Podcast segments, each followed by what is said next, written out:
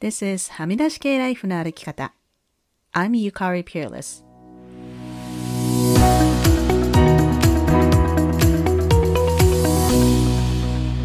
周りが決めた道からはみ出して自分だけの生き方をする人を応援するポッドキャスト、はみ出し系ライフの歩き方。Welcome to episode 259. 皆さんこんにちは、ピアレスゆかりです。季節はすっかり秋らしくなりましたね。まだ寒いまではいかなくて、紅葉が綺麗な今一番いい季節ですよね。来週はハロウィン。その後11月に入ると、いわゆるサマータイムが終わるので、カナダ、アメリカは一気に暗くなります。それまでもう少しこの秋らしい季節を楽しみたいなと思っています。さて、今週のゲストは須藤美香さんです。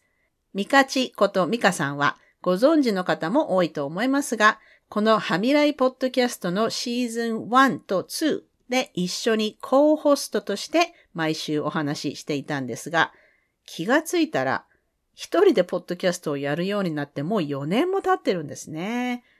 ミカさんが卒業した後も毎年必ず1回はハミライにゲストとして戻ってきてもらっています。今年は夏が忙しくて気がついたらもう10月ということで、ミカチに連絡して時間を作ってもらったんですが、今回もなかなか濃い会話になったなと思っています。例によって二人で喋りまくってちょっと長めのエピソードになっていますので皆さんところどころ休憩しながらでも聞いていただけると嬉しいです。それではミカチとの会話をお楽しみください。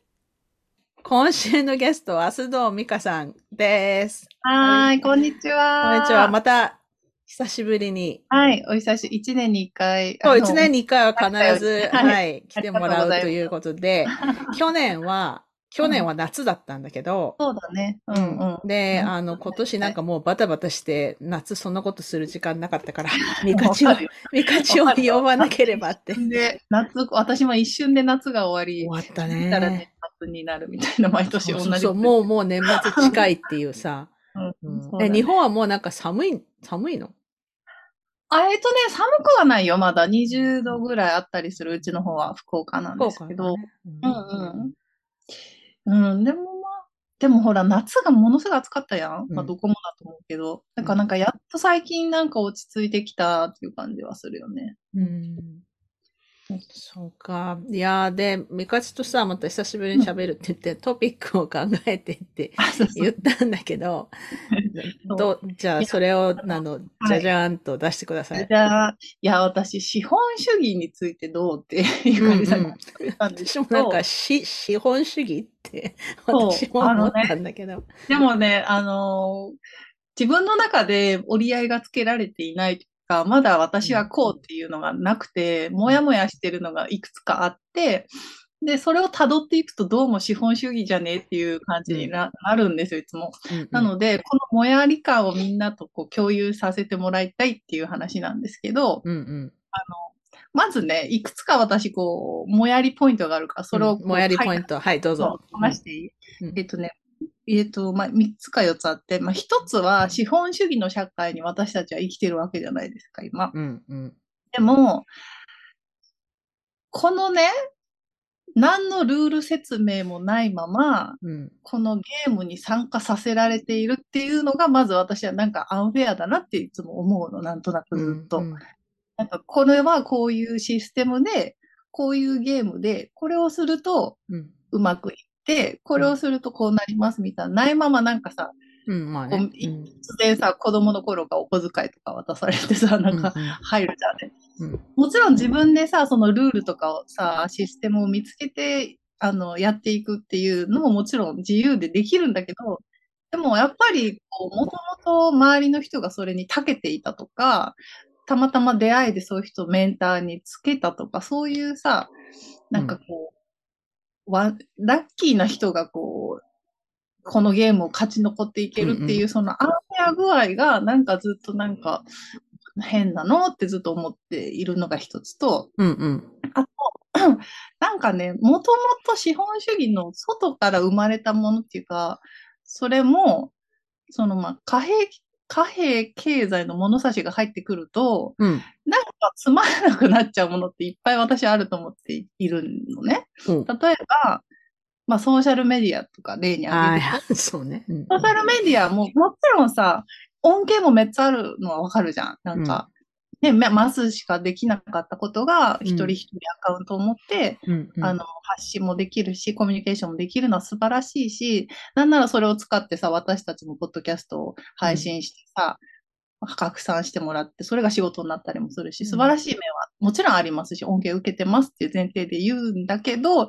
でもさ、ほら、十数年前さ、S、ソーシャルメディアが出てきた頃ってめっちゃ牧歌的だったやん。うんうん。なんかまあね。うんもう、なんかこう、なんだろうな。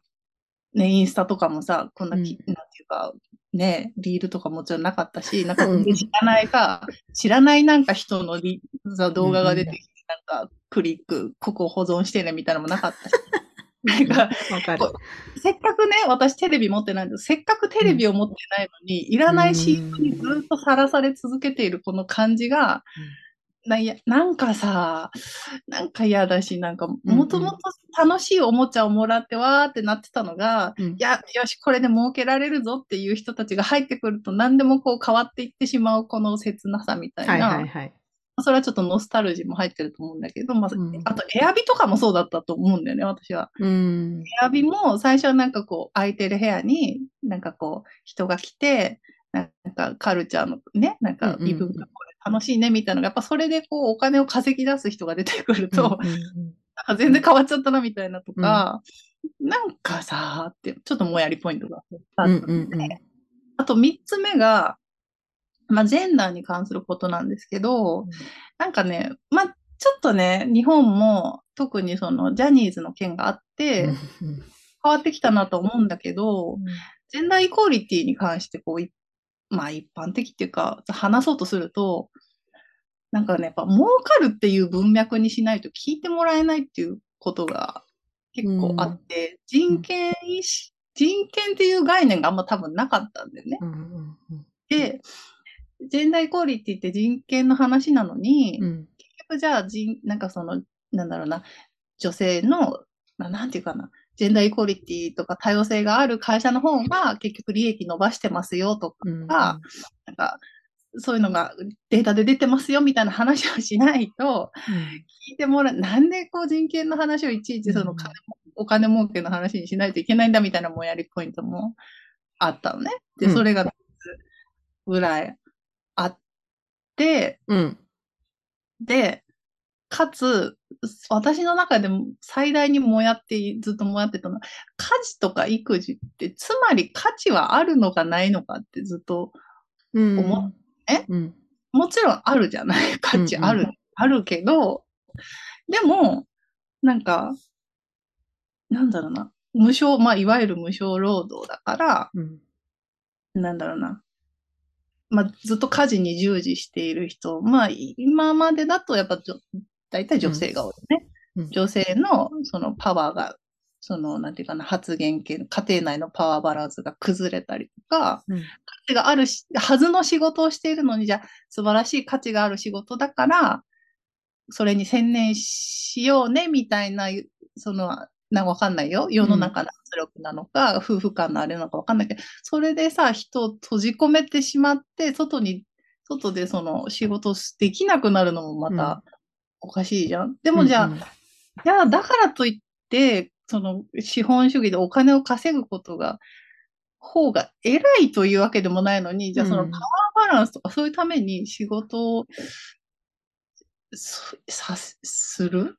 わかんないけど。うんうんいろ仕事っていろんな意味があるからさ、お金を稼ぐだけの意味じゃもうないし、うん。なんかその一人の人間としてのその自己実現とかもあるから、うん。いろんな要素があるんですけど、うん。なんかね、結局なんか、でもな、やっぱ貨幣経済があるからこそ、なんかこう今まで家庭の中でそんな向いてなくても家事しかできなかった人が貨幣経済、うん。お金を稼げば遅延からもさ、うん。なんか変な、何？えっ、と、飲酒っていうかさ、こうなんかずっとい田舎で料理しないといけなかった人が、いや、私はお金を稼ぐ才能があるってなったらさ、バーンって自由になれたわけじゃん。うんなんかそれは、やっぱり資本主義とか貨幣経済のいい面だなと思うんだけど、うん、なんかその辺がなんかね、結局、家事育児はじゃあ、労働として価値があるのかないのかとか、なんかそういうのがね、わ、うんうん、かんないくなっちゃって、っていうのが4つぐらいもやりポイントがあるんです。うん。いや、なんか、うん。え、い、い これ、あの、うん。壮大なトピックなので、ちょっとあれだけど、でも確かにさ、その当たり前だけど、その、だい、まあ大体国によってさ、なんとか主義っていうのが決まっててさ、そこに生まれたらもう資本主義、ね、私資本主義嫌だから私は社会主義で生きていきますとか、まずできないわけじゃん。まあそのコミューンみたいなところを作るとかさ、ね、それも、うんそのための土地がないとダメなわけじゃん？普通のさ、なんか街中のなんかアパートに生まれた人はさ、私は資本主義なんて絶対反対だから、私はもうなんか社会主義になりますとか、そんな勝手にできないじゃん、基本。できない人、別に社会主義がさ、そんで資本主義にとって変わって、ベリーナイスなものでもないじゃん。うんうん、そうそうそうそう。うん、そうね、結局なんか権力の、権力がある人がさ、なんか、けね、お金握ってみたいなことになりがちだから、うんうん結局なんか、どうな、どう、あと、この資本主義ってさ、結局なんかこう、何？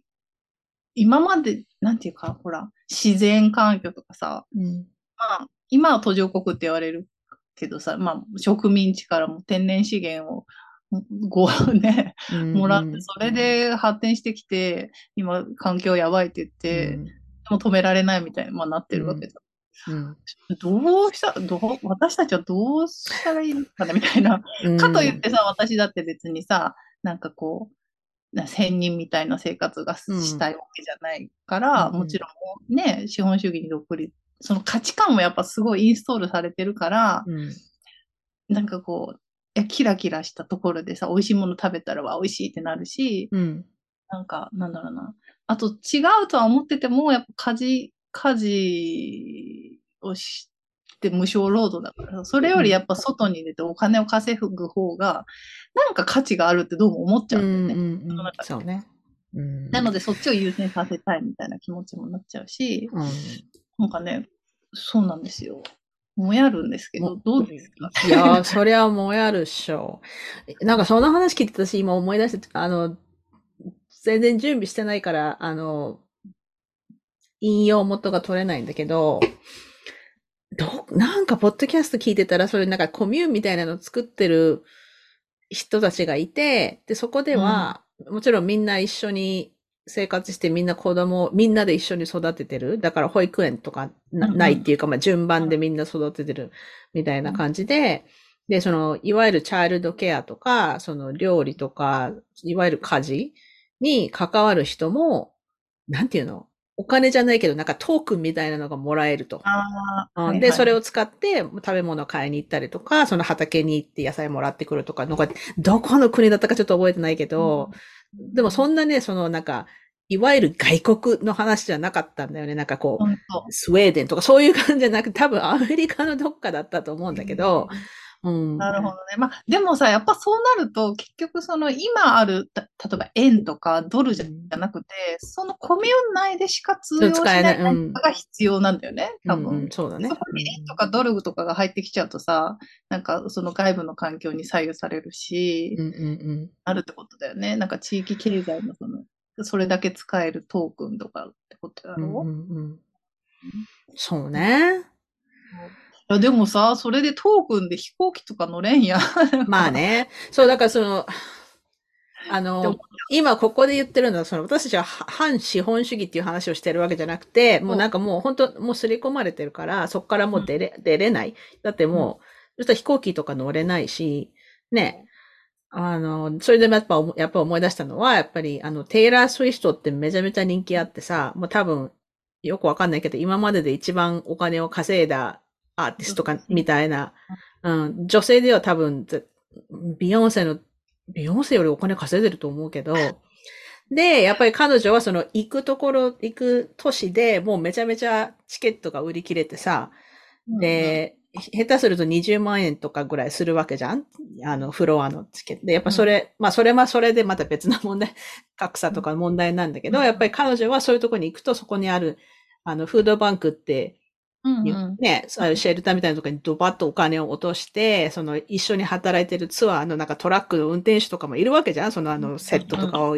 あの人とかめちゃめちゃなんか、ボーナスもらってた、ね、ボーナスを上げるとかって言って、で、彼女はプライベートジェットも持ってるから、その外国にツアーに行くときはプライベートジェットで行くと、で、それを見た人がやっぱり、え、なんかもう、テイラー・スウィフトってめっちゃお金使って、その飛行機とか環境に悪いのに、みたいに言うけど、彼女の場合は普通の飛行機で飛んだら、あの、もう、何？こう、あ、安全性が、その彼女だけの安全じゃなくて、その周りの人が、もう山のように集まってきてさ、もう混混乱しちゃうわけじゃん。だから、そういう意味ではもう彼女は一人で、一人でっていうか自分の飛行機で飛ぶのが一番安全であると。で、そのために、あの、なんだっけ、日本で、日本語でなんて言うかわかんない。あの、カーボンタックス？うん、うん、あの、払うやつだろ？そうそうそうそう、オフセットするのもちゃんと払ってるみたいのをたまたまこの間見て、まあだ、だから彼女が偉いとかそういう話じゃなくて、なんかもう、そうするしかないじゃん、なんか。お金がある人はね。うん、うん、うん。そう、そうなんよね。だじゃそのだ、環境とか、じゃその、いろいろ考えて、じゃあ自分がコミューンに住みたいかと言われたら住みたくないね。なんか、だし、じゃあお金今いっぱいあげるよって言われたらありがたく頂戴するっていう、このなんかこう、中ぶらりんな自分のなんか、あ、いわゆるまあ立ち位置が決まらんもどかしさみたいな感じかな、多分。うん。すごい感じる。感じる。うん。いや、でもさ、でもみん、みんなそうじゃん？なんか、私もさ、なんか、できるだけアマゾンで買い物しないようにとかするけど、しないといけない時はいっぱいあるし、うん、で、できるだけローカルのものを買うとか言ってるけど、やっぱりたまにマクドナルドとか食べたくなるわけじゃん。そうなんだよね。だからそ、もうなんかそれに関して、なんか罪悪感を持っても仕方がないような気がする。うーん。罪悪感、まあそうね。それもそうだね。うん。なんていうかな。こなんかこの、資本主義の価値観を持ちながら、でもこの資本主義の暴力的な部分はどうにかならんのかなっては思うよ。うんうん、格差もそうだし、うんうん、お金を持っている、持たないと何もできない感じにさせられる。うん、そうそうそう。そう、そう、なんかそんなわけでもないじゃない、なんか、うん、お金がないと何もできないって、こう街中に住んでると思っちゃうんだけど、なんかそれってなんかすごいマーケティングに、こう、いいように影響されてるな、あの、ミカチが送ってくれたあの、武田ダニエルさんのさ、ノートがさ、そのセルフラブっていうのが完全に資本主義になってて、なんかあの、何、エステに行くとか、なんか、キャンドルを買うとか、あとなんだっけ、まあ旅行に、一人で旅行に行くとか、だから、いや、全部お金使うやつしかないやん、みたいな話で、そう、だからそれを、セルフケアとかセルフラブっていうのはちょっと違うんじゃないっていう話でしょ、うん、うん。だから、あの、やっぱ物質的な話じゃないよね。うん。だから何でもなんかさ、元のセルフラブもセルフケアもさ、元あったものは違ったのに、なんかそれをマーケティングに利用されるとか、そうかもしれないけど、すべ、て何か違うものになっていく。すり替わっていくっていうね。はいはいはい。わかるわかる。そうそうそう。セルフケアとかセルフラブはさ、わかんないア。アメリカとかカナダでもそのままこう、プリミティブに残ってんの？なんかお金。いや、でも、あの、履き違えてる人の方が大多数じゃない？だからさ、お金全然かかけなくてもさ、私はこれでいいんだって思ってたら、もうそれがセルフラブでさ、なんか、こう、なんだろうね、インスタとか見て、みんながわーってクラブとかに行ってるの、写真とか見て、あ、私招待されてないや、とか思って、うん、あーって思った時に、いや、でもさ、いいよ、なんか私家で猫と遊んでる方が楽しいし、あの、無理してこういう人たちと付き合ってもしんどくなるだけだよねっていうのが自分で理解できてれば、うん、全然お金必要ないしさ、セラピストとかも必要ないしさ、まあ、うん。ね。うん。だからセルフラブってさ、私なんか、セルフケアはさ、身近にあるなって自分で感じてるのね、うん、自分の中で。でも、セルフラブってその、英語のね、本来の意味がよく分かってない気がするんやけど、うん、日本語で言うと何になる？えー、セルフラブってわかんない。直訳したら自己愛じゃないの？自己愛でいいの？うん、自分をだから愛す、愛してればいいのよ。でも、なんていうのかな。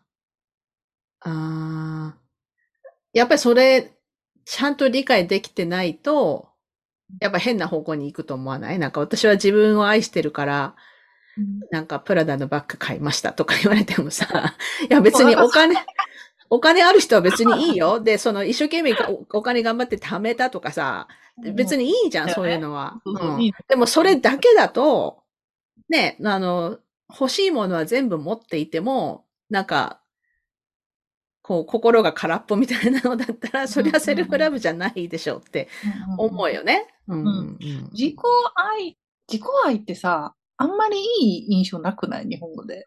あ、なんかその、愛が強いよね、みたいな。自我みたい、あ、自我じゃないや。うん。うん。なんかこう、なんていうの？ナルシスティックはいはいはいはい。そういうふうに取る人の方が多いのかな。の方がちょっとネガティブな印象の方が多くないかなと思うんだけど、うん、だから、まあ、自分への思いやりに近いんだ。うんうん、そうよね。うん、なんかもう私絶対ダメ、もう私はダメなやつだとか、俺って絶対ダメだとか思わないで、いや、私は頑張ってるって思えれば、うんうんうん。なんか、今日も一日家に子供といて、なんかご飯もちゃんとしたの作れなかったし、夫にまた同じだ、昨日と同じようなもの食べさせてるけど、いい私ってダメな母親だって思わないで、仕方ないじゃんって忙しいんだからさって子供に振り回されて、だからその、やっぱ自分の価値っていうのを分かってれば、うん、お金とか関係ないよね。うんうん。うん、あとさ、ほら、愛情って、ゆかりさんがアンコンディショナルラブを感じるのってどういうお子さんとか息子さん。あ、その自分のアンコンディショナルラブを相手に対して感じるときの無償の愛を、見返りを求めないみたいな。え、でもやっぱ子供じゃない？子供か、あと自然かな。ああ、自然。うん。私なんか自然にめちゃめちゃ感動する人？ふ何、何もなくて。昔からそうだった 途中からなら？途中からなのかな？いや、やっぱでもまあでも子供の時ってあんまりそういうこと考えないじゃん？いや、やっぱさ、なんかさ、自分の生命力がさ、なくなってくるとさ、なくなってくる。ああ、そうか。だってさ、なんか昔別にそんな自然を見ても、はぁ、みたいなならんかったけどさ、今めちゃめちゃなる。うんうんうん。なってるっていう感じになる。うんうんうん。そうね。感じるんだ、アンコンディション。そっか。なんか普通にそ、いつも、いつもと同じ道をスーパーまで歩いてても、なんか、パって見たら、ああ、雲が、今日はなんか、こう、わーってなってて、ああ、雲見て、わーってなったりとか、あの、今、紅葉とかでさ、お天気良かったら、こう、黄色でキラキラしてて、ああ、綺麗ねってこう思ったりとか、そういうのは結構あるよね。うん、でもじゃあ、自然から無条件の愛をもらってる感じにはなるかもな。そうね。うんうんうん。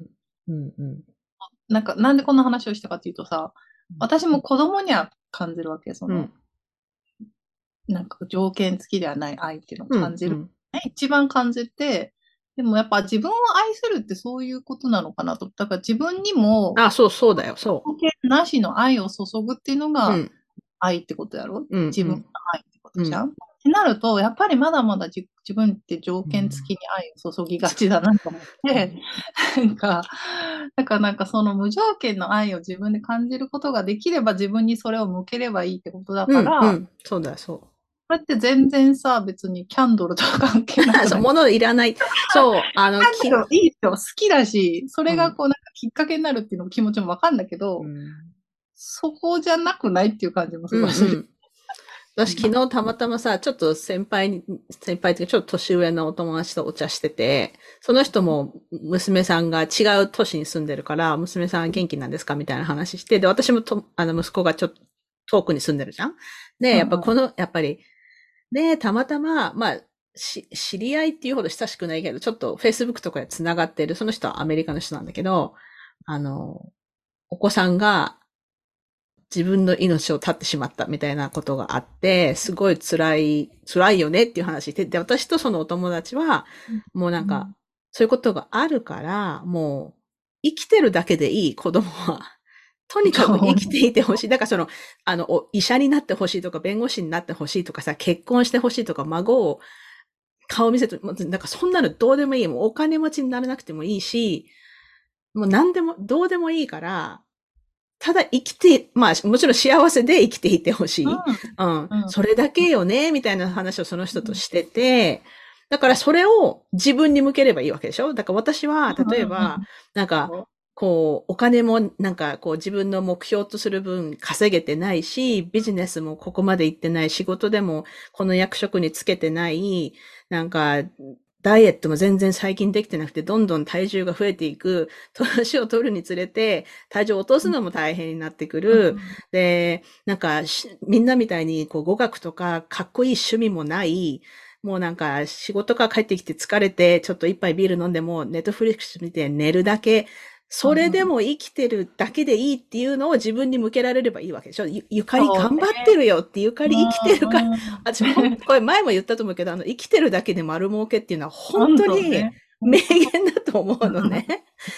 なんかそれをやっぱ自分に向けられるよう、で、それなんか思い、ね、3ヶ月に1回思い出すとかじゃなくて、常にそれを自分に向けられるのがやっぱ本当のセルフラブじゃない？うんうん。なんかさ、なんかそれでもう一つ思い出したことがあるから、ちょっと話ずれるかもなんです。うん、そのね、子供の教育とかもさ、うんうん、すごい、すごい貨幣。あ、そうだね。課金、課金みたいな。はいはい。課金わかるわかる。うん、で、でもさ、本来に立ち返れば、うん、多分みんな子供に幸せで生きてほしいってだけなの、健康にね。うんうん、ねなのに、じゃあ、そん、じゃあ、今の社会はさ、それがどうしたら達達成っていうか、できるかわかんないから、とりあえずな、なんか、何？習い事させてみるとか、ね、受験していい学校に行けるようにとか、それは一つの、なんかこう、ルートかもしれないんだけど、でも、それが直通するかはどうかわかんないんだけど、なんかみんなこう、こう外からの影響でこう焦らされて課金だけしていくみたいな、それもなんかすごいなんか、わからんね。あるね。な、なんとかちゃんももう、え、3歳から英語やってるから、うちも や、やらさせないとみたいな。あと、うち福岡だからそこまでじゃないんだけど、やっぱ東京はもう受験がね。もう私あの、お受験っていうのが本当になんか、私あの子供の教育に興味がないっていう言い方すごい語弊があると思うんだけど、なんかそういういい学校に入れるとか、いうのに本当興味ないのね。だから子供に決めさせればいい。っていうか、私そういう仕事してるんだけど、一応留学エージェントという。ね、でもさ、なんかその、こっちの学校の方が将来有有望ですからどうぞとか、そういう売り方全然しないし、ただ、あの、この学校行きたいんですけどっていう人に、あ、そうなんですかって手伝手伝うだけじゃん。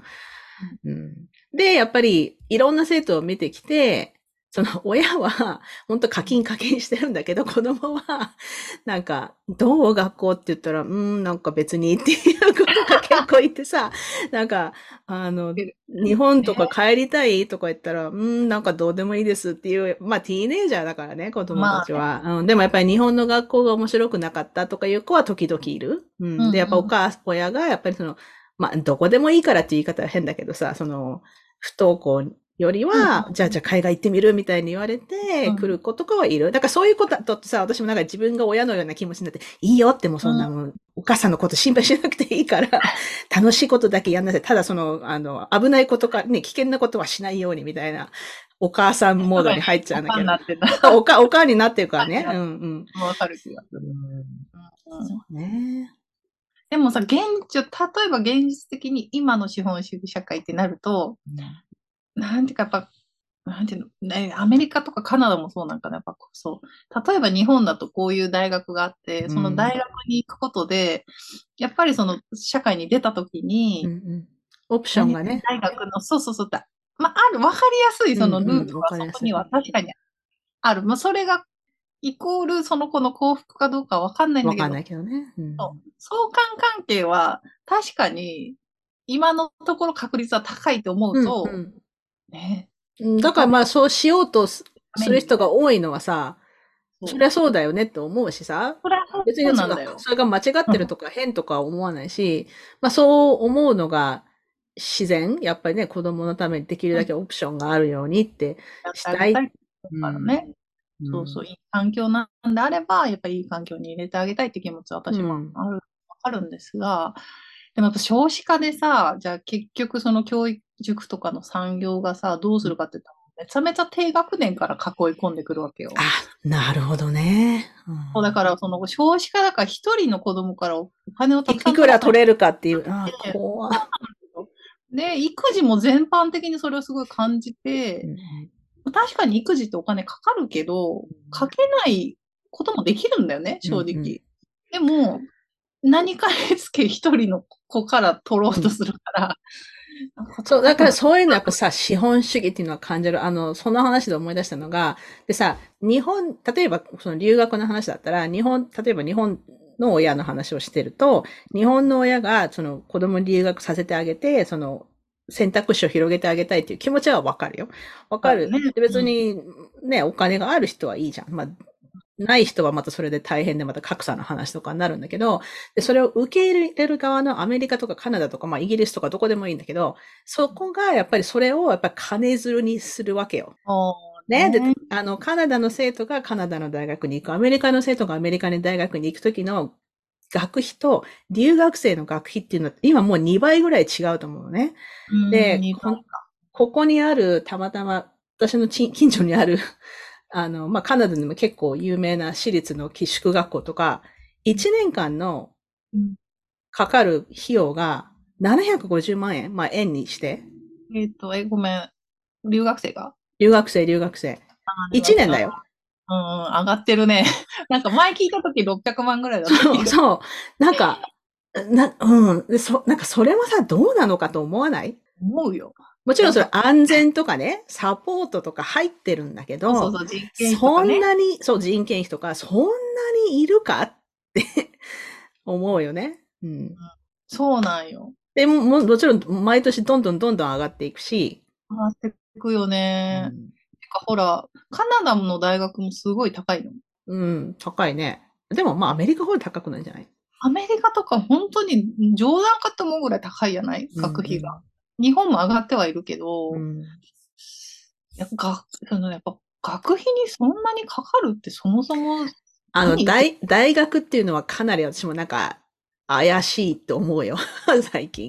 あいや、アカデミック、な研究する人たちがいてくれるのはさ、社会の素晴らしいことだと思うんだけど、うん、でもその大、学費、大学のね、学費とかか、もうね、かなりやばいと思う。あの、しくないと思っちゃう。か、さがどんどん上がって、ん。なんかやっぱそういうさ、だからそういうことを調べてるジャーナリストとかもいっぱいいるし、調べればそういう、あの、記事とか多分いっぱい出てくる。この間私もどっかのポッドキャストで、だからもう大学に行かない子供っていうのがどんどん増えてきてて、うん、高い、高いっていうのもあるし、本当に大学ってそんなに必要なのって、そのね、なんか特別なスキルがいるんだったら、その専門学校みたいなところに行けばいいわけじゃんうん。うん、大学っていうインスティテューションは私もかなり怪しいと思う。うん。結局それでさ、大学ももともとはさ、まあ、その、もともとのあれと違ってさ、やっぱ、じゃあ社会に出てすぐいくらお金が稼げるかっていうところで大学に行ったら、うん、とりあえずそのチケットはもらえたみたいな感じで大学に多いじゃない、うん、なんか、今はもうそうじゃないんじゃない？いやそうかな？わかんない。高卒と大卒の年収が全然違うから、やっぱり大学行きます。なんかよ、なんかその学費4年間分払うことでそのチケットをもらうみたいな、やっぱあるよね、多分。うんまあわかんない。でも日本、でもさ、そうね。いや、うん。まあ、最近あんま MBA とか一時期ほど聞かなくなったけど。私なんかその辺かなり疑深い。会議的うんかかなり懐疑的。もちろんそみんながのみん、なそれいるかって思ってたから。そうそうそう。あのね、本当そのなんかの研究がしたいとかいう人はもうどんどんややってくださいと思うけど、そうじゃなくて普通にその、いい仕事を取るために、どこどこの大学に行くとかっていうのって本当に必要なのかって思うよね。本当に必要なのかで言えばさ、これ英語でブルシットジョブって言うじゃん、うん。うんそれって、あどうなの？英語のさ、英語ボーシットジョブってさ、あの、英語的には間違ってないけど、え、それ定義はどういう仕事なんだなのかな？ボーシットジョブ。もともとはさ、誰に、わかんないよ。あ、私誰にでもできるような仕事。誰にでもできる仕事みたいなのが言われてたのが、うん。転なんかこう、何年か前に本出した人が転換してさ、なんかこの、うんめちゃめちゃ高級取りのコンサルで、なんあか、本当はクソどうでもいい仕あ。あ、事なのに、はいはいはい。みたいな、多分その人もコンサルだったんじゃないかな。ん自分のことをやる感じで言ってたね。なんか、うんうんうん本当にこの仕事いるかみたいな、だからなんかすごいなんかかっこよくプレゼント化して、うんグローバル展開してとか、でもなんか、ね、この仕事、そういう仕事をついてらっしゃる方には申し訳ないんですけど、ね。うんそうね。うん。私もコンサルタントだけどね。でもそんな、そうそんなね法外な金値段をかけてないけどさ。うん。そうね、これ、さ、なんかもう、これ私の価値観なので、なんかこの仕事に従事している人とかに、うん。ディスクレーマーを。申し訳ないですけど、例えばよ、うん。なんていうか、なんだろう。何？消臭剤の、うん。消臭剤、こう、匂いを取る。はい。何、何、何、何、匂い？何の香り？何の香り？何の香り？はいはいはいはい。それをさ、CM でしてさ、なんか、いや、なんかこう、なんかこう、思春期の男の子とかの、そのね、うん。臭い香りがとね、もうわかんないけど、うんなんかさ、そう、もうそんないらん、もういらんってまあね。これなんかね、なんかね、私、なんか確かにそういうのなんかブルシットジョブっていう感じはか申し訳するね。ないんだけど、なんていうの、なんか、なんていうかね、広告とかは。ちょっとね、例が申し訳ない。ななんていうか、うんうん今まで自分は、そんな気にしてなかったし、うん。別にまあそういうもんだと思ってたことを、うんいや、あなたは臭いですよ。わかんないよ。あなたはこのままだとやばいですよ。みたいな感じで、うんうんうんいろんな提案をされて、それを買わなきゃみたいなはいはいはい。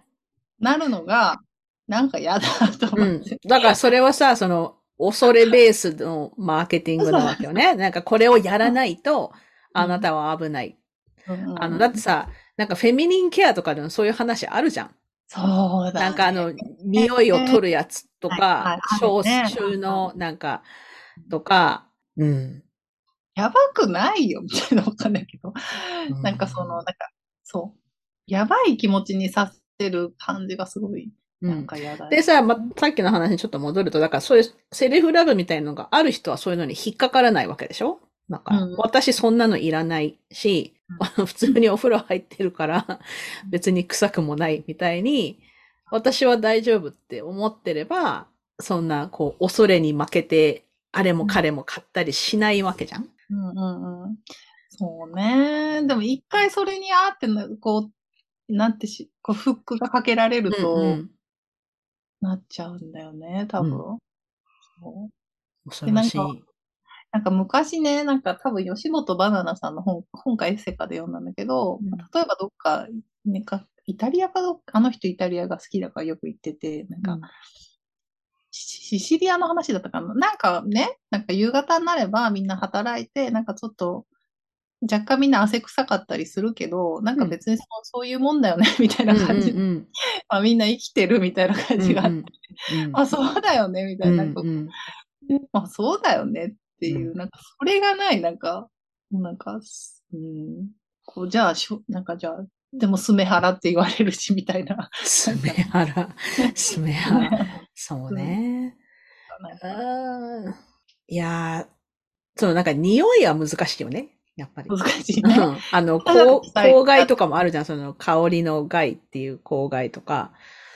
うんで、あれはなんかアレルギーみたいな感じだからさ、うんうんちょっと配慮しないといけないと思うんだけど。柔軟剤があんなに香りが出てきたのも最近よね。ああ。あのさ、一昔前はさ、だからそのアメリカとかカナダのお土産に柔軟剤を買うっていうのがさ、だってダウニーしかなかったじゃん。ダダウニーが、わダウニーの香りしてると、わなんか海外で買ってきたのかなと思ってたけど、うん、本当最近だよねな、すごいいろんな香りがするの。うん、私、柔軟剤あの、香り、私、香りのついてるの使わないよ。うちの夫がダメな人だから。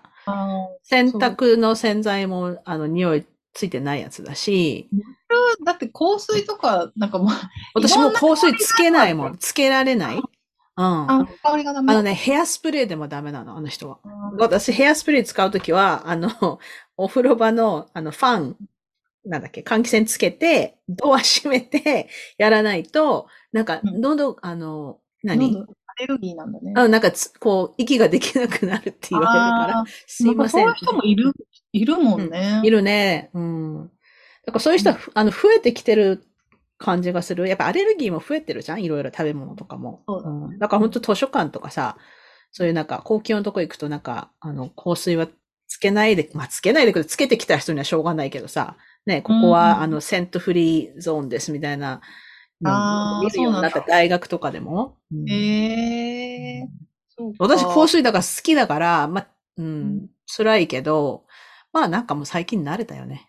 うん、そう、だからいろんなね、例えばじゃあ、何？まあ、柔軟剤とかうちも使ってないけど、うん、何にでも香りがついてるの、基本。はいはいはい。とかもそうじゃん。髪シャンプーもだし、うんうんワックスとかは無香料もあるけど、うん、そんな香りいらないんだけどな。なんか混ざりそうじゃん、そんないっぱい使ってもさ。そう、うん、そんないらないんだけどな、みたいな。でもやっぱ差別化するにはそういう香りとかにななるってことなんだね。なんかやっぱ手に取ってもらうにはっていう感じまあね、うん。そういうのは本当資本主義、マーケティングよね。もうなんか広告代理店とか本当なんか、また本当 そういうとこに勤めてる人には申し訳ないけどさ。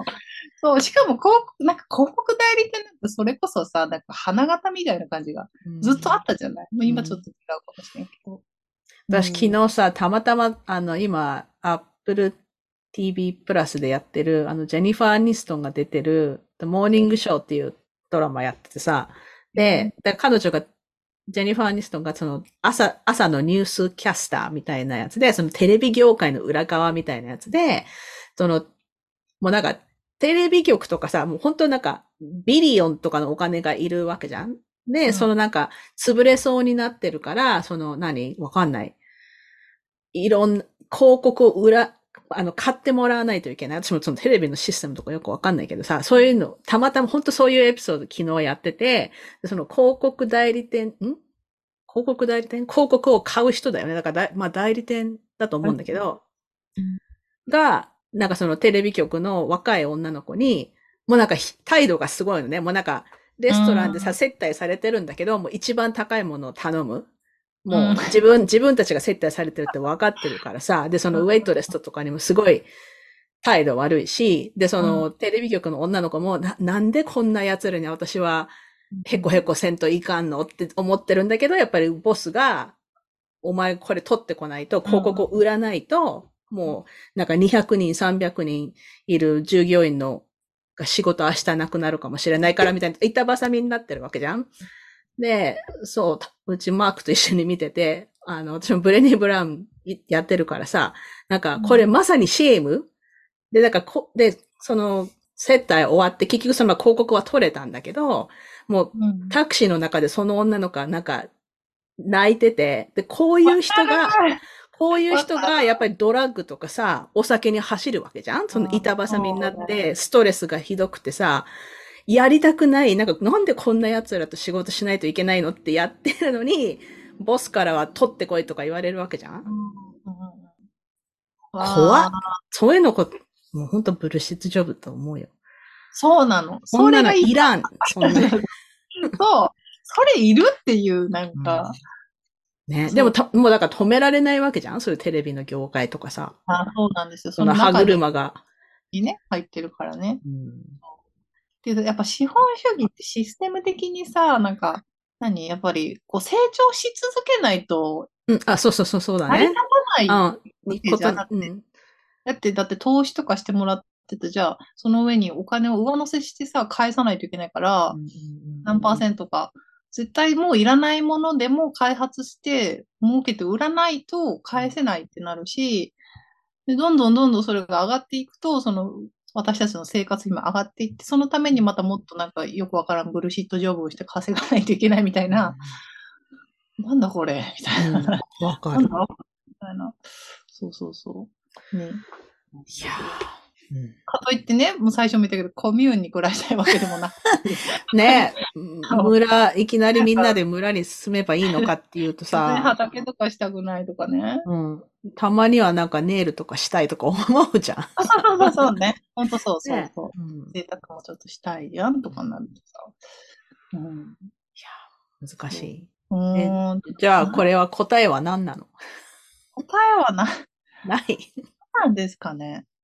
何なんですかね？誰か答えを持っているのでしょうか？まあ答え出ない気がするけどね。うん、でもなんかさ、ほら、昨日ゆかりさんにさ、リンク送ったドーナツ経済の話、うん、見てくれた？読んだけど、あんまりわからんかった。あまあ結局ドーナツ経済、そのドーナツの、何あの、輪っか、うん、2つあるよね。で、その内側の円は、その、なんていうの？私ちょっと本を、何だかな？えっ、ー、と、内側の円が土台、社会的な土台だから、まあ、水とかさ、エネルギー、健康、教育とか、男女の平等とか、そういう基本的な土台。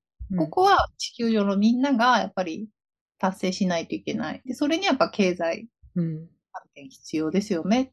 うん、でも、その外側の円があって、それはやっぱその、この人なんて言ったか、プラネタリーバウンダリーって言ってたけど、ドーナツの外は地球環境をその、地球環境のここまで、ここまでじゃないと地球はもうダメですよっていう、その、例えばその大気汚染とか気候変動とか、だからその二つの輪の間に、このいろんな国が入れるような経済モデルをしていきませんかっていう話だと思うんだけど、まあ、それをさ、今の資本家とかがさ、するかっていう話だよね。ねだって今、今現在なんかその、もう全然そのプラネタリーバウンダリーを取ってるわけだから、みんな、先進国とか。うん。で、一旦私たちもさ、今まであったものをさ、奪われる感覚になるじゃん、絶対。やっぱじゃ、うん、そうね。なんか、ファストファッションあったのがじゃあダメってなるかもしれないし、うん、なんか。ファストファッションはもう本当なくていいと思うけどね。いいと思うけどね。うん、なんか、今まであったものがなくなるってやっぱ結構さ、まあね、抵抗感あるじゃん。うん、なんかそれが私たちがじゃあ合意できるのかっていう。合意しないとやばいんだけどねっていう。うん、地球はやばいっていう。うん。ねえ。この人間の欲みたいなやつ？そう。うん。なんかさ、ねえ。でもさ、なんかさ、まあ、これオカルトチックな話になるんだけど、絶対やりすぎたらさ、絶対しっぺ返しこ来ない？来るっしょ、来るっしょ。それ、ね、コロナもそうだったじゃん、なんか。うんうんうん、結局。で、最近ほら、熊が日本でさ。あ、そうなんだ。出てきてるの。出てて、結構、それもやっぱりさ、暑すぎて、その、木の実が取れないとか、なんか、うんうん、いや、もうなんか完全にもう怒って、ってるからね。ね、あの、その将来がやばいってずっと言ってたじゃん、この20年ぐらい。もうその将来が今でさ、うん。その、あ、めちゃめちゃ、今日私あの、さっき、ユーコンに、さっきとか今日の朝、ユーコンに住んでる人と喋ってたんだけど、すごい北だけど、やっぱり、あ、まだあったかいって言ってて、うん20度ぐらいでまだ自転車に乗れるんですよとか言って、いつもはそんこんな暖かくない。だからもう、なんかどんどん人がまた北に移動しそうじゃん暑すぎて。そう。で、なんか物価も高くな、まあ、さらに高くなってさ、もうなんか、だから本当ど、みんな、私が、みんなが言ってることだけど、もうどっかでブレーキをかけないと、絶対やばいし、うん、なんかさ、な、なんなんだろうね、このさ、人の欲み、人間の欲みたいなやつ。私なんかそういうのあんまりないからさ、なんていうの？あの、こういう、本当多分こういうことを無責任でポッドキャストで言うべきじゃないのかもしれないけど、例えばさ、日本だったら尖閣諸島も揉めてたりとかしたら、そんなのもあげればいいじゃんと思うわけ。かそあのそんな簡単なもんじゃじゃないよ。で、その、イスラエルとパレスチナとかもさ、もういいじゃんってなんか、ね、あの、違うとこ行ったらまあ違うとこに行けないっていうのがまああれなんだけど、うん、なんか、うん、もうなんかゆ譲るっていう気持ちがさ、な、ないの？なんか、いや、慰安婦問題とかもさ、うん。あったんだからちゃんと謝ればいいじゃん。なんかそれをさ、なんか、なかったなかったみたいに、なんか、な、何この、この、この状態、そのさ、うんそこがなんか、はあもうなんか人間って、やっぱ、お愚かって思うしさ。うん。でさ、例えば私がなんかわかんないけど、た、例えば私が明日、なんかめちゃめちゃ運が良くて、めちゃめちゃお金持ちになったとしてさ、じゃあ私も変わっちゃうのかなとか思わない？なんか、自分で、あの、自分の飛行機買ってさ、うん、いろんなとこ行ってドバイとかにもなんかいっぱい家買ってさ、うん。いろんなとこでブランド品とか買うようになるのかなって、誰かがさ、うん。その所得の高い人にもっと税金をかけようって言ったのに、それに断固反対したりとかするんだろうか、私はって思う。うんなんか、やっぱりその税金とかさ、所得の高い人にもっとかければいいけど、アメリカとかすっごい反対してるわけね。トランプとかさ、その権利を守るためにとか言って選挙に出たり、もうなんか、何？うん私たち同じとこに住んでるのに、って思わない？なんか。なんか、まあ、その、まあ、領土問題とかはちょっとまあ、うんな話があるから、ちょっと、うんうんまあ、言えないけど、なんですかね、その、やっぱ、し、うん、なんていうの？まあ、その、税金も難しいよね。なんか、だからもう、だから、トランプ的な人たちはさ、自分たちが稼い、まあ、自分たちの権利を持ってるわけじゃん。うんでも、でも、実際働いてるの従業員だからね。そうそうそう。でさ、別に、あの、テイラー・スウィフトが1000人って言ってるわけじゃなくて、多分、ね、その、彼女のビジネスモデルはもちろん資本主義に基づいてるから、でも彼女はそ少なくともその辺が分かってて、やっぱりその大事な人にお金を落としてるわけじゃん。も、自分はめちゃめちゃお金を持ってるから、その鍵になる人にトラックの運転手とか従業員とか、その街の、自分がツアーで行った街のフードバンクにお金を落としたりとか、もちろんなんか、地震とかあったら多分そういうところにもその都度寄付してると思うし、なんかそういう、なんでそういうことみんなできないの？なんかイーロン・マスクとかさ。マスクって全然わかんないけど、そんなしない人なの？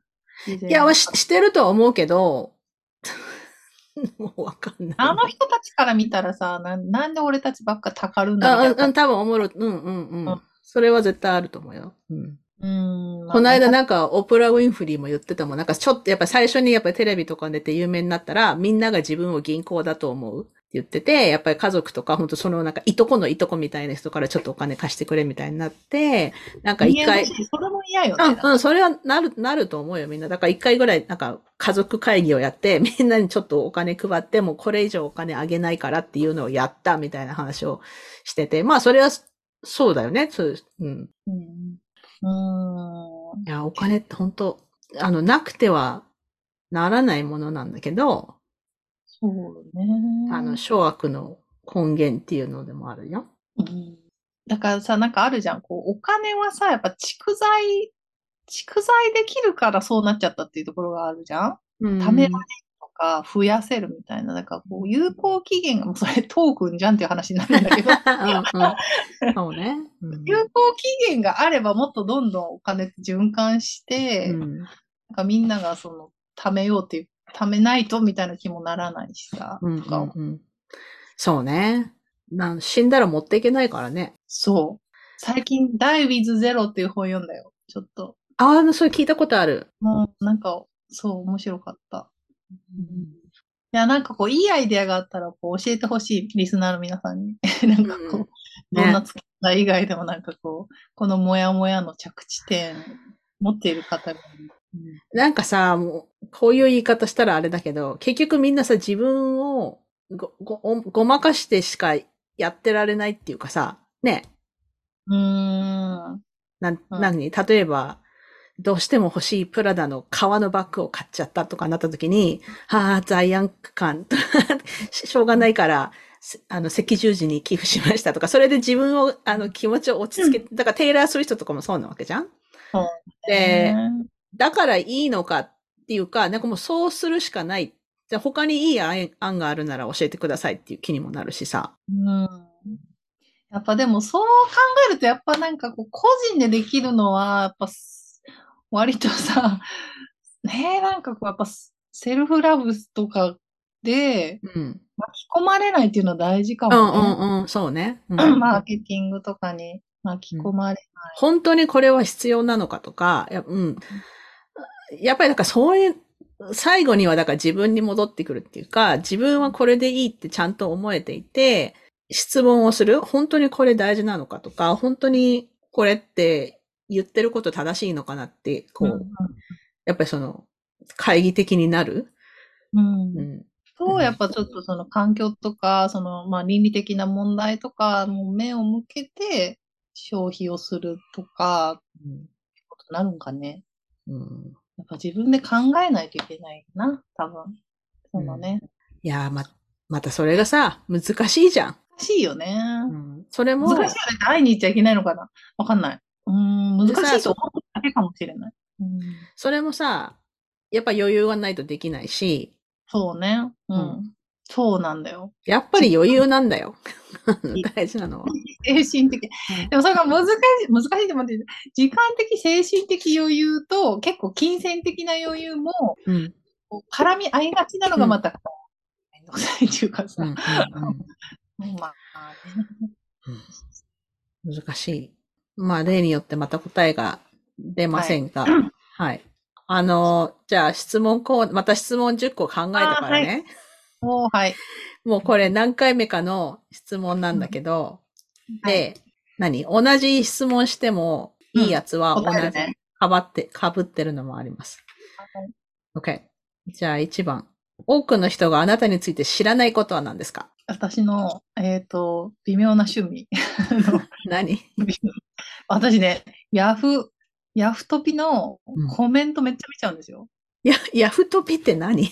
なんか。ヤフトピックの、ヤフニュースの、ニュースについてるコメントをすごい見見るのが趣味なの。いまだにコメント欄があるのね、ヤフーニュースには。あるの。でもなんかマシになったんだよ。こう治安が良くなったんだけど。治安。わあ、こんなこと言ってる人がいるわー、みたいな、うんうん、見るのが、なんかやめられないですって気持ち悪いね。面白い。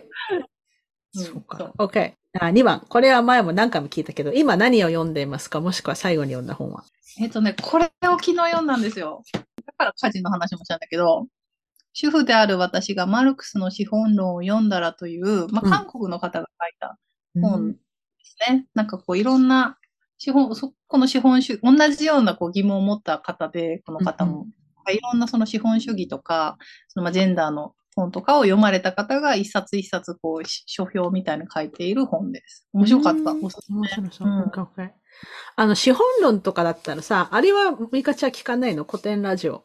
ああ、古典ラジオあんまり聞いてないよね。面白いっていう、ね、うん、古典ラジオで資本主義とか資本論マルクスとかやった回があるんだよね。で、私がそれを全部理解して吸収できてるかっていうと、まあ微妙だけど。うん。でも。ラジオだってあ福岡にいらっしゃる人たち、ね、そうそうそう、そうだよ。うん。どっかで会う会うんじゃない？うん。ね。面白い。OK。あ、3番。今ハマってるものは何ですか？今ハマってるものは、なんだろう、私コーヒーがさ、やっぱ好きで、うん、あの、えっ、ー、とね、やっぱカカフェ、近所のカフェに行って、あ今日は何のコーヒーだなみたいな 飲むのが好きですね。ひそやかな日々の楽しみ。ね。うん。いや、コーヒーもさ、そう言ったらなんかこうね、労働環境がとか思っちゃう。そう だから本当考え出すと、本当何もできなくなっちゃうし、ね。うん、ナイス、ナイシカルトレードなところがいいなと思ってます。うん、コーヒーがハマっています。じゃあ4番。老後やりたい趣味はありますか？趣味はね、趣味は特にないんだけど、前言ったかもしれないけど、私、老後の理想の姿だけはあるんですよ。何？と、お財布を持たないで、僕、徘徊してるおばあちゃんとかじゃないよ。お財布を持たない存在になりたいの。ミカバーとして、うん、こうなんか、ミカバーというラッキーチャームみたいな感じで、あ、ミカバーを見たらなんかいいことがあるみたいな存在になって、なんか近所とバーとかご飯屋さんに行くと勝手にこう定食が出てきて、おすごい。あ、今日はミカバーがいたから俺が払うみたいな。えー、それいいね。友達と、あ、俺が払いますみたいな、いいことあるから払うみたいな、ミカバーになりたいっていうのだけは、うん、それはみんななりたいんじゃない？なんか、みんなななりたいよね。うん。そう。あなたに会えてラッキーだからぜひ払わせてくださいって言ってほしいよね。うん。そう。で、おばあちゃんになりたい、そういう。面白い。いいな。OK。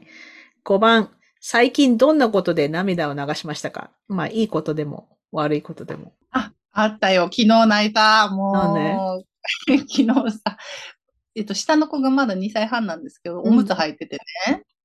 うん、もうまあ、おむつ変え、変えたがらない。うん。なんそういう時期で、もうなんか一生懸命早く帰る。もう何度も何度も言って、ようやくこう、おむちェン、おむちェン、おむちェン、おむチェンになって、で、寝っ転がったら、その子がたまたま手に持ってたなんか袋の中におもちゃが入ってて、それを振り上げて私のここの眉間にガーンって当たって、うん、痛い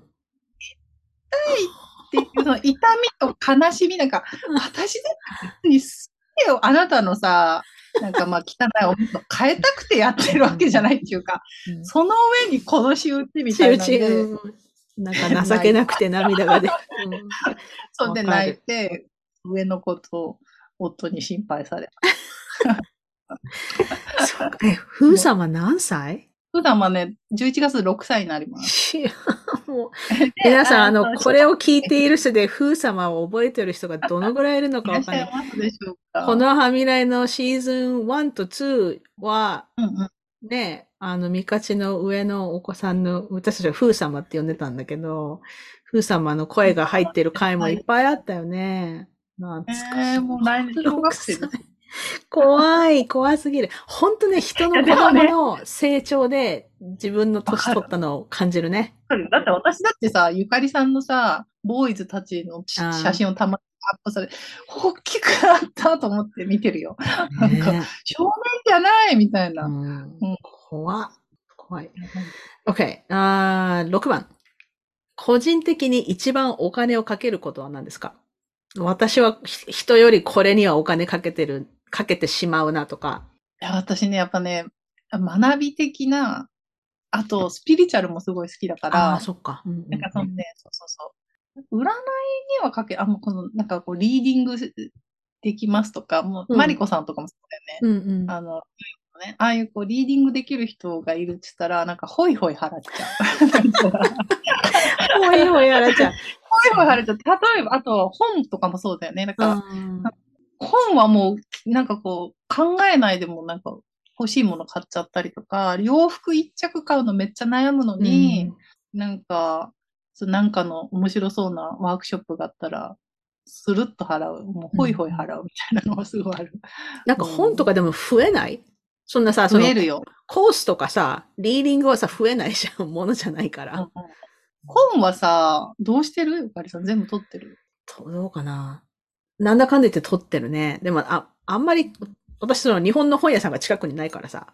あ、そっかそっか。あの、吟味したものしか買わないし、あとその、私あんまり電子書籍好きじゃないんだけど、もうだから、電子で買えるやつはもう、そういうので買ってるけど。まあ、あの、定期的に断捨離はしちゃう。でも、うんうん、増える。やっぱ学び関係はね、私、多分何百万も使ってる。うん、過去200万使ってると思うわ。あのさ、ちょっと話ずれるけど、本もさ、なんかさ、の、古本マーケット、マーケットで市場という意味での、うんうん、ものすごい量があるわけじゃん。当たり前だけど、これまでに出版された本。で、古、まあ古本屋でもちろんその、比較的、何？程度、程度がいい本とか、比較的最近のやつとか、そういうのはもちろんどんどん売れて循環されていくわけじゃんで、私も古本買ったりとかするし、あとその、コレクター的なね、そのレアな本とか、そういうのはもちろん価値があると思うんだけど、もう1、2年すると価値のない本っていうのがいっぱいあると思わない？ええー、うん、あるね。で、うん、なんか本、本、やあの、私、こ海外に住んでるから、日本の本がいっぱいあるんですけど、どこに寄付すればいいですかっていう問い合わせが結構来るのね。で、私、受け取らないんだよ。場所がないから。私たちそんな日本文化会館みたいなのがあるわけじゃないし、で、あるとこあるところで、もう古本が多すぎて、もう受け付けてないんだよ。で、みんなしょっちゅうセールとかやってて、もうほんと一冊一ドルとかで売ってるけど、売れない。なんかそのじさ、まあ最終的にはリサイクルとかしないといけない状況なんだけど、なんか本の山を見るたびにいつもなんか、ファストファッションと同じような、もうあの、量が多すぎてもなんか私に何ができるんだろうっていう、あれを感じる。うん、だって今やっぱ本がいわゆる売れないああ、そうだね。うん、から、なんかもう次から次に出していかないとみたいなサイクルになってるでしょ多分、うんうんうん。まあ、その分、その1回にするね、冊数っていうのは減ってるみたいだけど、いや、ま、ごめん、話長くなっちゃった。OK。7番。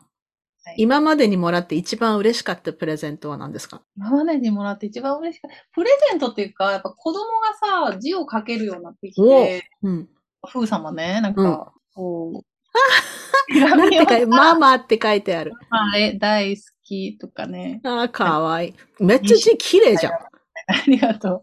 すごい。そういうのが嬉しいかな。あんまプレゼントものは、ラブラングエージで言うと、プレゼントの価値が5番目ぐらいなのよね。うんうんうん。まあ、もらったら嬉しいけど、なんかそんな大喜びするっていうのではない。そうそうそう。うんうんうん。わかるわかる。それよりか言葉とかの方が嬉しいから、うん、で、手紙を子供が書いてくれたのがやっぱり一番いいかな、うん、今も。うんうんうん、そうね。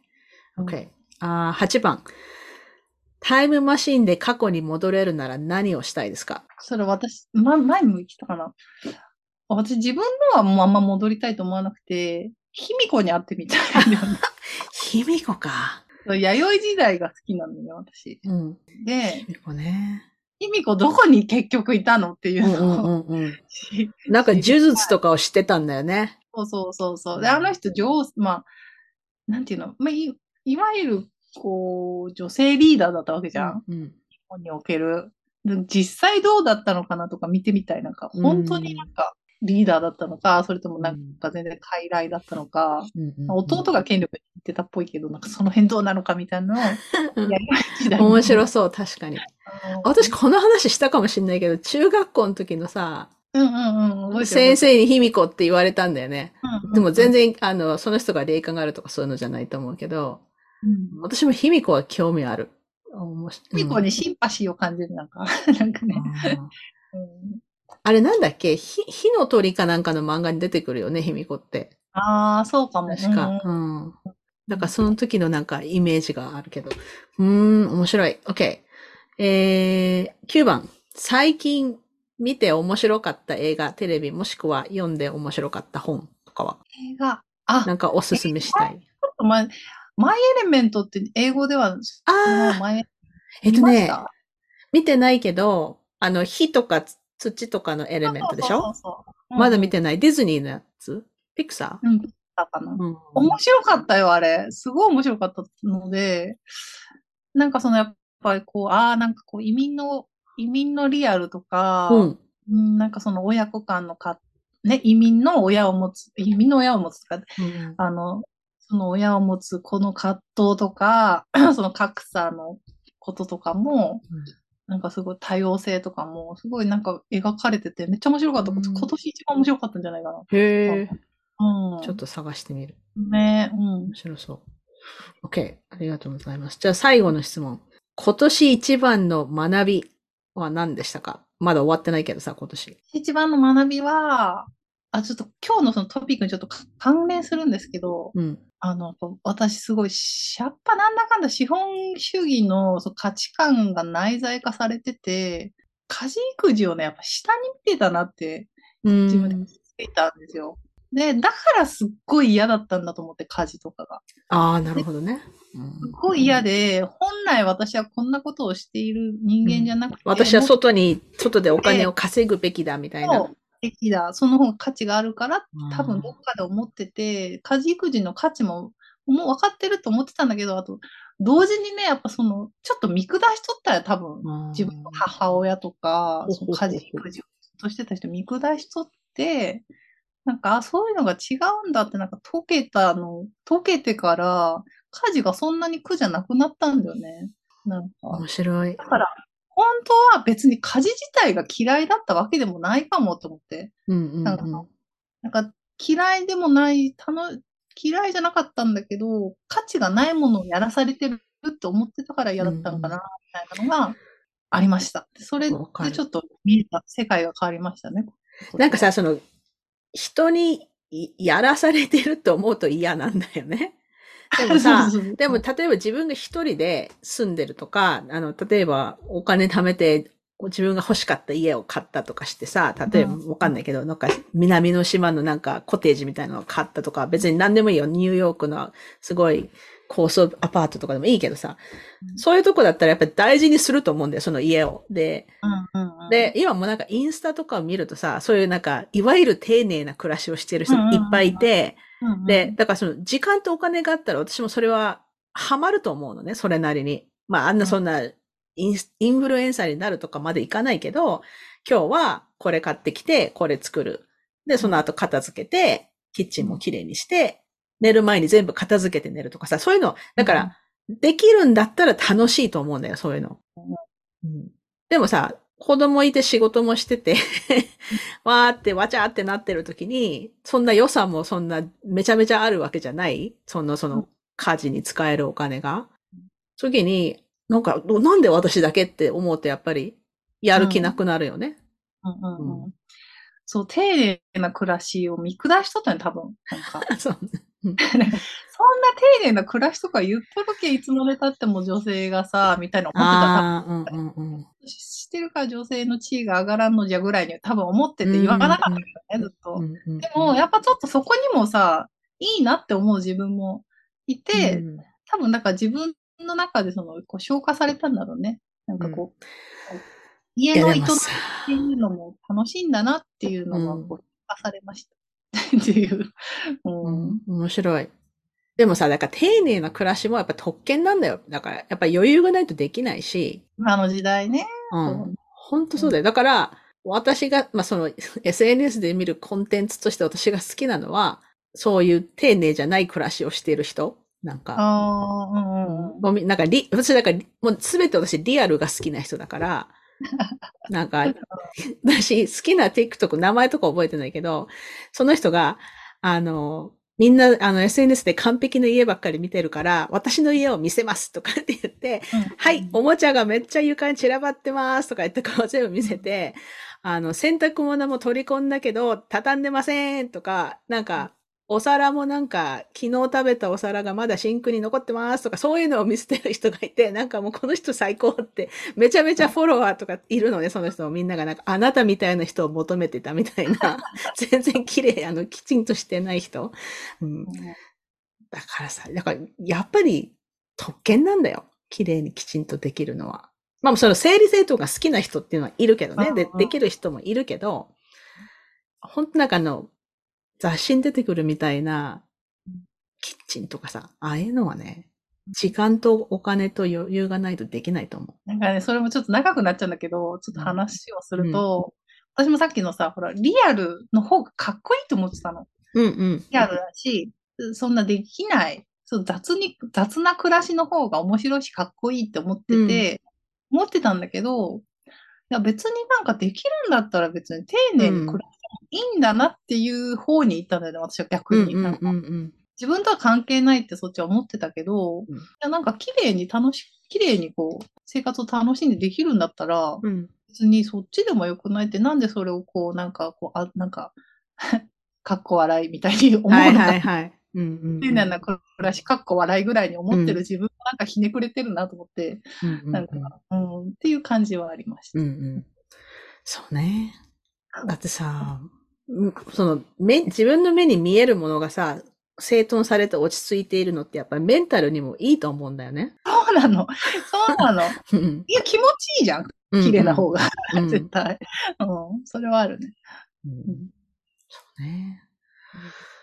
うん。いやー、面白かった。なんか、まあ、例によって答えが出ない 会話なんだけど、まあ、これはそういうポッドキャストなので、はい、はい。皆さんの感想、コメントをぜひぜひ聞かせてください。はい。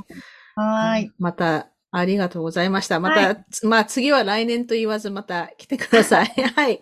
ありがとうございます。あ、みかちのポッドキャストの宣伝はしなくていいの？えっとですね、えー、っと、私も個人でポッドキャストししてまして、ちょっと名前を変えて、ミカのインナージャーニーっていう名前にしました。こう内的な探求をずっとしてて、まあ、それも私の趣味の一つなんですけど、うん、さっきのその丁寧な暮らしちょっと見下してたとか、うんうんで、そこからどういう、自分はどういうふうに世界を見てたっていうのを気づく。で、そこをどうやって変えていくかみたいなのをずっと、あの、やってますので、うん、興味がある方はぜひ、えー、見てみてぜひぜひ聞いてみてくださいはい、ありがとうございました。今週のゲストは須藤美香さんでした。ありがとうございました。ありがとうございました。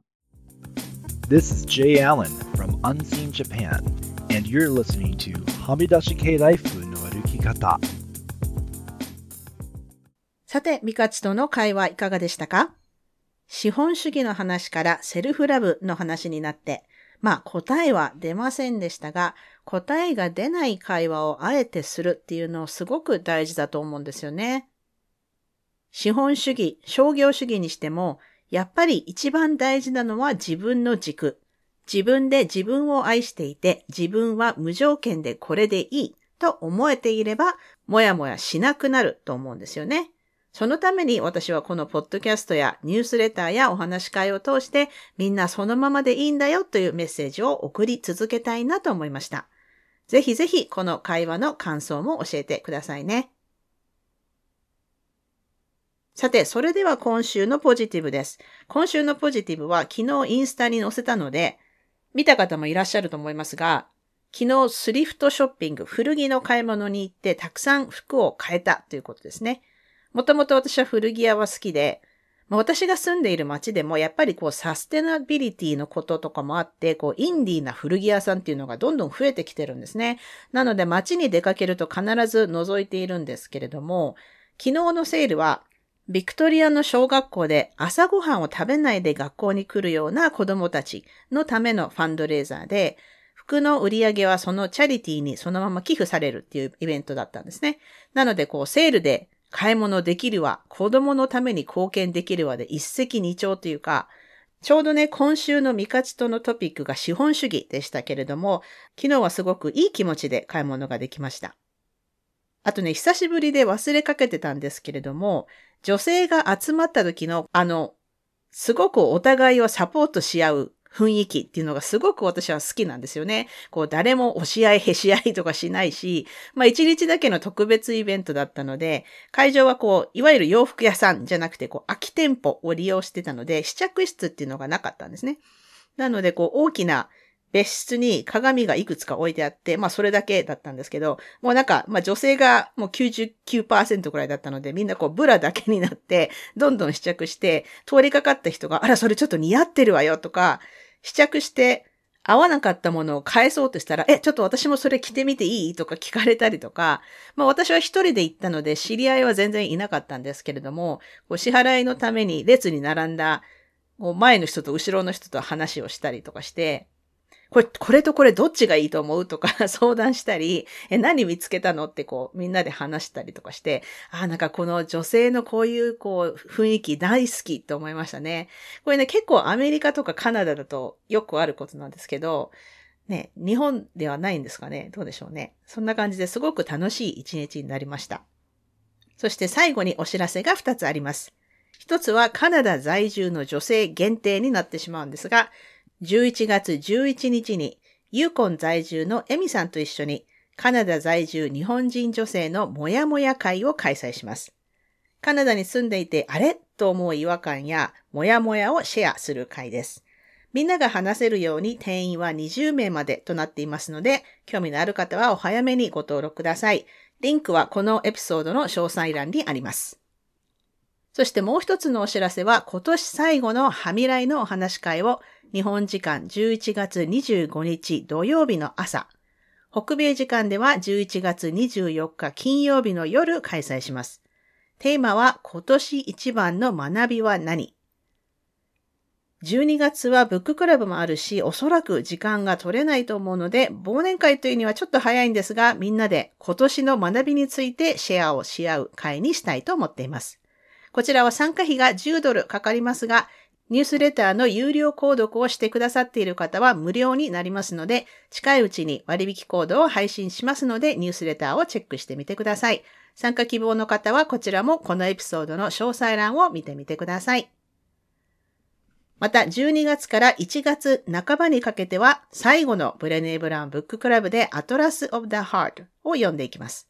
この本は様々な感情について学んで、そのための語彙を増やしていこうという、まあ、辞典のような本で、まあ、前回読んだ方でも難しかったので、もう一回読みたいという方が結構いらっしゃいますね。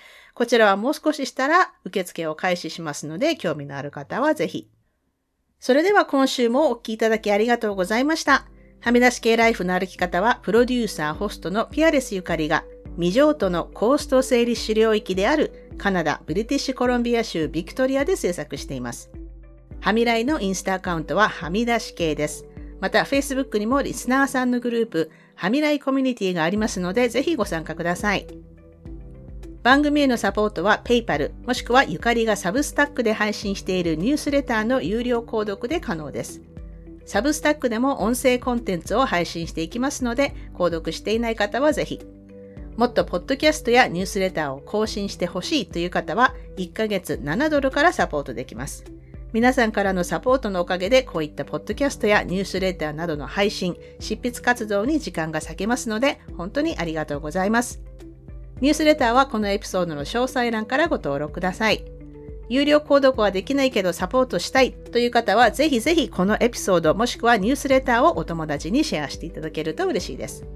番組のスポンサーも随時受け付けておりますのでぜひお問い合わせください。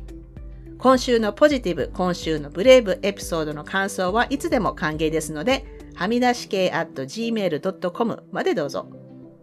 ハミライを気に入ってくださった方は、ぜひお聞きのポッドキャストアプリにて、ハミライのレビューを書いていただけると嬉しいです。レビューを書いていただいた方には、ハミライステッカーをお送りしますので、住所を教えてください。さて、ここまで聞いてくださった方に今週の内緒話をお話します。今週の内緒話は、私はオフィスに小さいこう持ち運びできる小型クーラー。まあ、クーラーってほど大したものじゃないんですけど、まあ、箱の形の扇風機みたいなものを置いてたんですけど、それをですね、さっきようやく片付けました。10月22日ですよ。